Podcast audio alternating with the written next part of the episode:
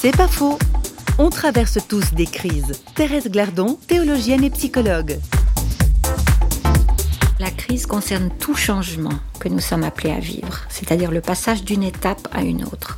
La crise nous atteint de plein fouet et c'est un choc avec la nécessité de le vivre, avec les émotions. Mais à quoi mène-t-elle? On insiste beaucoup aujourd'hui, et les médias sont là pour le refléter, sur le côté dramatique de la crise. Mais à quoi cela nous mène-t-il? Sur le plan collectif, mais surtout sur le plan individuel. L'essentiel, c'est de dire, mais quel est le cheminement? Qu'est-ce qui se passe au travers de ces cheminements de crise?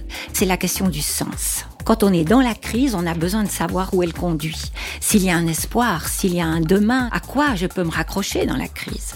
S'il y a une sortie du tunnel, une espérance qui conduit à la vie. C'est pas faux, vous a été proposé par parole.ch.